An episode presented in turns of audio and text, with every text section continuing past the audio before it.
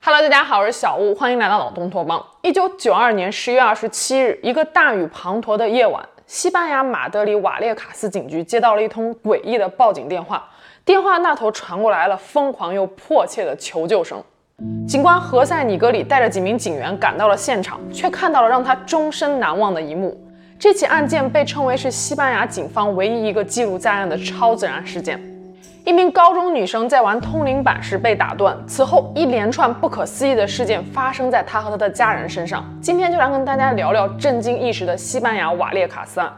故事开始之前呢，先要感谢今天这期视频的赞助商瑞的突袭暗影传说。小屋小屋，你还在玩突袭暗影传说啊？对啊对啊，超上瘾的，而且游戏最近有很多更新信息哦。Raid 突袭暗影传说作为 RPG 角色扮演手游，玩家可以在游戏里召集来自十三个强大阵营的四百六十名英雄，一路升级打怪。我个人最喜欢的阵营是神圣会，尤其是旗下的战争祭司，外形养眼，而且超级能打。让 Raid 区别于其他手游的原因就是其精良的制作和难以置信的细节处理。每个英雄的动作都是由开发者演绎，用动作捕捉设备完成，再将动作同步到电脑的虚拟角色中。每一帧画面，每一个拿武器的姿势背后，都是反复多次的表演。为的就是给每个英雄营造不同的风格，让画面更逼真和流畅。游戏的剧情设计也很丰富，十二个关卡是升级英雄最快的办法。除此之外，还有十个极具挑战性的副本。目前开发者正在创作我最期待的一百二十层末日之塔，会是一座包含形形色色首领和不同闯关难度的神秘建筑。游戏还提供了社交互动功能，加入工会或者是创建自己的工会，和小伙伴们一起打怪。竞技场允许你挑战全世界超过两千五百万名不同的 Raid 玩家，可以选择各种装备和无数的策略来加。持自己的英雄，我最喜欢 Raid 的部分，一是它丰富的游戏模式，二就是它做到了手机和 PC 版的无缝切换，一款游戏两种玩法。最近开发者刚刚推出了崭新的短工厂，让我们可以打造属于自己的一流神器。三十天内点击影片下方的下载链接，就可以获得各种新手奖励，包括十万银币，还有一名稀有英雄触觉者。骑士亡灵阵营的他霸气外露，对战玩家时可以以一敌三，闯关时可以单挑 BOSS。提醒大家进入游戏后，记得在收件箱里领取所有的奖励。最后再次感谢 Raid 突袭暗影传说对本期节目的赞助。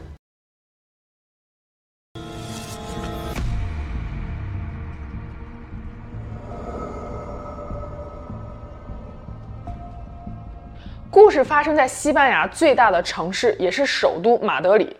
马德里是一个人来人往的喧嚣都市，在那里有各种古老的建筑和雕塑，似乎在向人们诉说着历史的沧桑。西班牙人大部分信奉罗马天主教，他们有着一颗热爱神秘的心，喜欢把各种古老的建筑和那些恐怖和灵异的都市传说联系在一起，并且怀着好奇心前往探索。而瓦列卡斯案就是发生在这样的一个城市中。古铁雷斯一家居住在马德里路易斯马林街八号公寓。丈夫马克西莫·古铁雷斯和太太康塞普西翁一共孕育有六个孩子。故事的主人公艾斯特法尼亚·古铁雷斯在家中排行老三。一九九零年，马德里的一家医院里，古铁雷斯太太康塞普西翁的父亲奄奄一息。康塞普西翁带着孩子们来到医院，例行公事地看上他们外祖父最后一眼。事实上，康塞普西翁和父亲的关系非常不好，也导致这个外祖父非常的讨厌自己的外孙和外孙女们。弥留之际，康塞普西翁的父亲将十六岁的外孙女艾斯特法尼亚叫到病床前，低声在她耳边说了一句话：“如果我今生不能伤害你，那么下辈子我一定会。”说完这句话之后，这位充满恶意的老人就撒手人寰了。而这句诅咒般的遗言，似乎也为之后所要发生的事情埋下了伏笔。一九九零年三月，艾斯特法尼亚像往常一样去高中上课，她所就读的高中距离她路易斯马林街的家只有几分钟的路程。这天课间，艾斯特法尼亚的一位好友邀请她一起玩通灵板游戏，因为这位好友的男友不久前死于一场车祸。好友过度思念男友，想要通过通灵板游戏得知在另一个世界的男友过得好不好。就这样，艾斯特法尼亚和好友以及另外一名女生躲进了学校的更衣间里面，悄悄地玩起来了通灵板游戏。通灵板也叫做 Ouija board，可以简单的被理解为西方版的笔仙或者是碟仙游戏。木板上有二十六个字母，零到九十个数字，还有 yes、no、goodbye 等一些简单的词语。玩家把手指放在木板上的移动拨片或者是一个小玻璃瓶上，通过一个简单的开始仪式之后，就可以和亡灵沟通了。这时候，移动拨片或者是玻璃瓶会自己开始转动，指向答案。遇到复杂的问题，会通过依次指向不同的数字或者是字母，将答案拼写出来。埃斯特法尼亚和他的两个朋友围坐在通灵板旁边，闭上眼睛，集中精力开始问问题。可是游戏进行到一半，被路过的老师给发现了。老师冲进更衣间，打断了他们的游戏，严厉地训斥了他们，甚至还把通灵板给摔成了两半。玩过笔仙或者是碟仙这类通灵游戏的朋友们肯定都知道，游戏中最忌讳的就是中途无缘无故的中断，没有把灵体好好的给送走。正所谓请神容易送神难，艾斯特法尼亚的通灵板碎成了两半之后，小玻璃瓶内突然产生了一股烟雾，然后迅速炸裂。艾斯特法尼亚不慎吸入了玻璃瓶中的烟雾，当时还没有感觉到异样，可是噩梦第二天就开始了。艾斯特法尼亚的行为和性格发生了巨变，原本性格温顺的他开始变得非常的暴躁和易怒，甚至有几次尝试要殴打自己的弟弟和妹妹们。晚上他严重失眠，时常感觉有一群阴森森的鬼影围绕在床边，尝试冲他低语说一些什么。母亲康塞普西翁发现艾斯特法尼亚总是一个人呆坐在那边，对什么都没有反应，还会发出低沉的喉音，说一些没有人能听得懂的语言。和艾斯特法尼亚同住一个房间的妹妹有一次说到，半夜她迷迷糊糊的醒来，发现姐姐的身体好像腾空了。还有一次，埃斯特法尼亚在浴室里熨衣服，突然之间大吼大叫，说她看到了一个鬼影。父母正要过去查看，只见浴室的门砰的一声自己关上了。父亲马克西莫使劲开门，可怎么都打不开。浴室里面传来的是女儿歇斯底里的惊叫声。就在父亲准备踹门的时候，众目睽睽之下，浴室的门自己就吱的一声打开了。眼看着埃斯特法尼亚的情况一天天恶化，情绪忽上忽下，抽搐，甚至还有严重的暴力倾向。古铁雷斯一家到处寻医问药，他们辗转来到了四个不同的医院，可没有一个医生能够给出明确的诊断结果。有一些医生怀疑埃斯特法尼亚是患上了癫痫，还给他开了一些治疗癫痫的药物，可是情况并没有好转。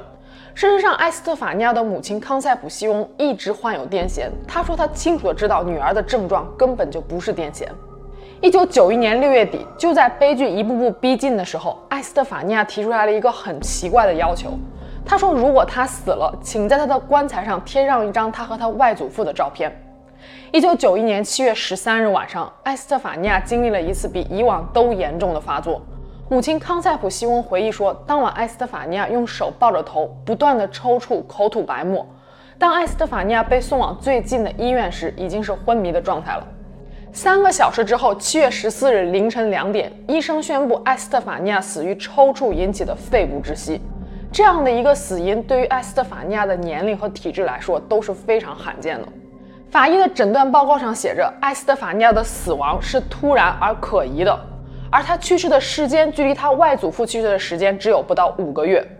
然而，古铁雷斯一家并没有过多的时间去悼念这位逝去的女儿，怪事仍然在家中不断的发生。一开始只是家里的一些物品出现在他不该出现的位置，后来家中的每个人也开始像埃斯特法尼亚生前一样，一直听到一个低沉的声音，似乎在召唤他们。他们在房子的走廊上开始频繁地看到闪现的黑影。此时，家人们意识到，埃斯特法尼亚生前的经历可能并非幻听或者是幻觉，也许真的有什么超自然的东西游荡在房屋里。一天半夜，古铁雷斯太太康塞普西翁听到了从已经去世的女儿埃斯特法尼亚的房间里面传出来了奇怪的咚咚声。第二天早上，她去埃斯特法尼亚的房间检查时，发现屋内的东西散落一地，但是并没有任何物品的丢失。家里的电器会无缘无故的开始自己运转，灯突然亮了又灭了。尽管怪事不断发生，但幸运的是，古铁雷斯一家并没有受到身体上的伤害。但是毫无疑问的一点是，他们一家人都长期生活在恐惧和焦虑当中。邻居们很快也知道了他们的情况，当地的报纸对古铁雷斯一家的超自然现象进行了报道。此时，古铁雷斯夫妇决定寻求灵媒和超自然专家的帮助。一位叫做布雷克的灵媒来到了古铁雷斯家驱魔的过程，还在一九九二年十月十四日被当地的一家电台给报道了。根据布雷克所说，一直以来游荡在古铁雷斯家的恶灵是前不久古铁雷斯太太去世的父亲，而他们的女儿艾斯特法尼亚的灵魂也回到了房屋里，目的是为了阻止外祖父和其他恶灵伤害家人们。布雷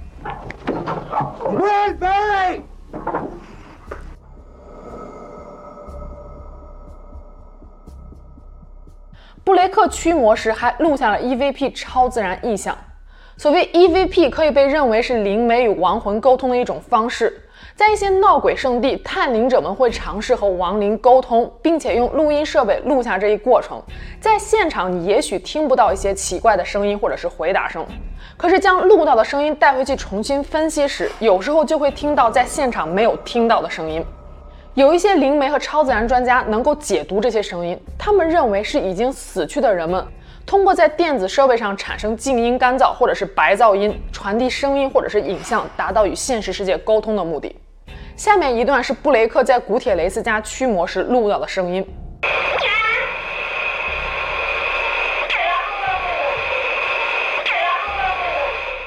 布雷克认为这是已经去世的艾斯特法尼亚在提醒家人小心外祖父。尽管布雷克尽了他最大的努力，但是还是没有能够帮助古铁雷斯一家摆脱恶灵。就在一个月之后，最可怕的一幕发生了。一九九二年十一月二十七日这天晚上，一家人都待在客厅里，埃斯特法尼亚房间的门突然吱的一声自己打开了，然后又砰的一下自己关上了。古铁雷斯夫妇一开始安慰自己说，一定是风太大了。他们把门锁上之后，把家具放在了门前，死死地卡住了门，然后交代孩子们早点回房睡觉。古铁雷斯太太康塞普西翁刚刚躺下没多久，就感觉到了极大的重量压在了自己的身上，动弹不得，仿佛有很多看不见的手在抓着她的四肢。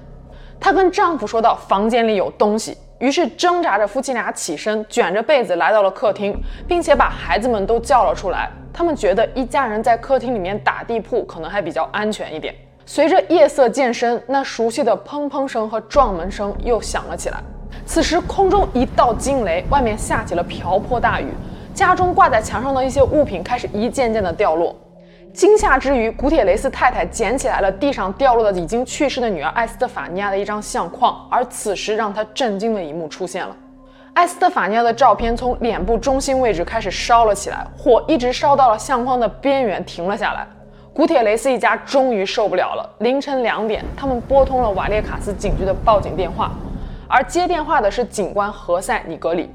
尼格里只听到电话那头传来疯狂又迫切的求救声。古铁雷斯先生在电话那头不断地说着：“救救我们，快救救我们！他们在这里，他们在房子里。”当何塞·尼格里警官带着另外三名警员来到路易斯·马林街八号公寓时，一家人不顾大雨的滂沱和寒冷的天气，站在公寓前，仿佛这漆黑的夜晚比他们的家更能给他们带来安全感。尼格里警官一开始以为这就是一起入室抢劫案，可是转念一想，哪有劫匪允许受害者随意报警，还允许他们随意出入房屋的？带着满肚子的疑问，尼格里和另外三名警员走进了古铁雷斯的家，也目睹了他们终身难忘的一幕。房屋内一片狼藉，墙上挂的相框和装饰品散落一地。警员们仔细查看了所有的房屋，屋内空无一人，门窗也没有破碎或者是强行闯入的痕迹。就在这时，突然一声巨响从主卧室的阳台传来，就像是一块石头砸到了地板上一样。何塞·尼格里警官迅速地来到阳台，却没有发现任何的异常状况。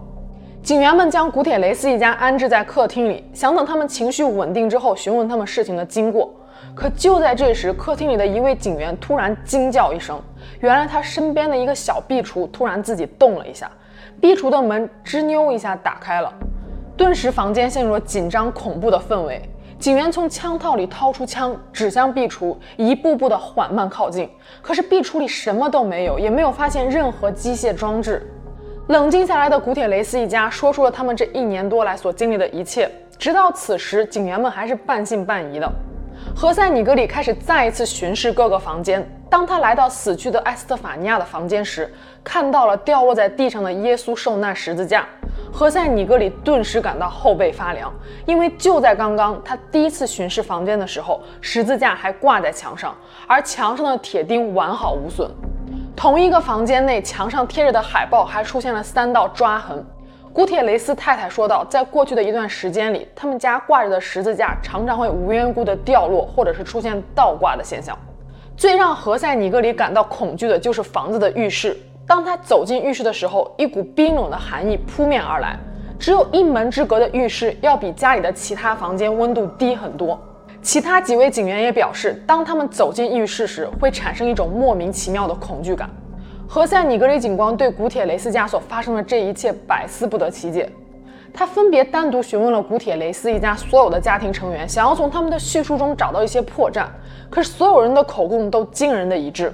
警方还走访了周围的邻居，邻居们也见证了古铁雷斯一家这一年多来所经历的种种怪事。最终，何塞·尼格里警官将他所看到的一切记录在了警方的调查报告中，并且说道：“这里有一系列现象是无法解释的。”而瓦列卡斯案也成为了西班牙警方唯一记录在案的超自然案件。但是，警方的介入并没能够帮助古铁雷斯一家摆脱恶灵的纠缠，最终他们不得不卖掉了房子，搬去了其他的地方。可说来也奇怪，搬离了路易斯马林街八号公寓之后，那些怪事就没有再发生了。警方的调查报告让这起案件声名大噪，有一些人猜测说是古铁雷斯一家为了出名才编造出来了这样一个故事。可是事实上，古铁雷斯一家从这个事件中并没有任何实际的获益。还有人说，也许古铁雷斯夫妇有精神问题，甚至他们一家人都患上了集体歇斯底里症，是埃斯特法尼亚将这种恐慌和错觉传递给了家中的每一个人。而埃斯特法尼亚的死亡让其他家庭成员的恐惧感到达了顶点。集体歇斯底里的典型症状就是由于未知的恐惧等原因而情绪失控，出现幻觉，甚至造成肉体的疼痛。而这种心理疾病，医学上往往很难检查出来。二零一七年，瓦列卡斯案被搬上了大荧幕，翻拍成了电影《灵石》，也让更多人关注了这起事件。然而，围绕着这起事件的争议从来都没有平息过。二零零六年，西班牙某档著名的超自然节目曾经调查了此事件，并且来到了古铁雷斯一家的新住址采访了他们。据说，在一切采访结束之后，工作人员回去编辑采访视频中，在视频中听到了这样的一个声音：“No hemos comenzado。”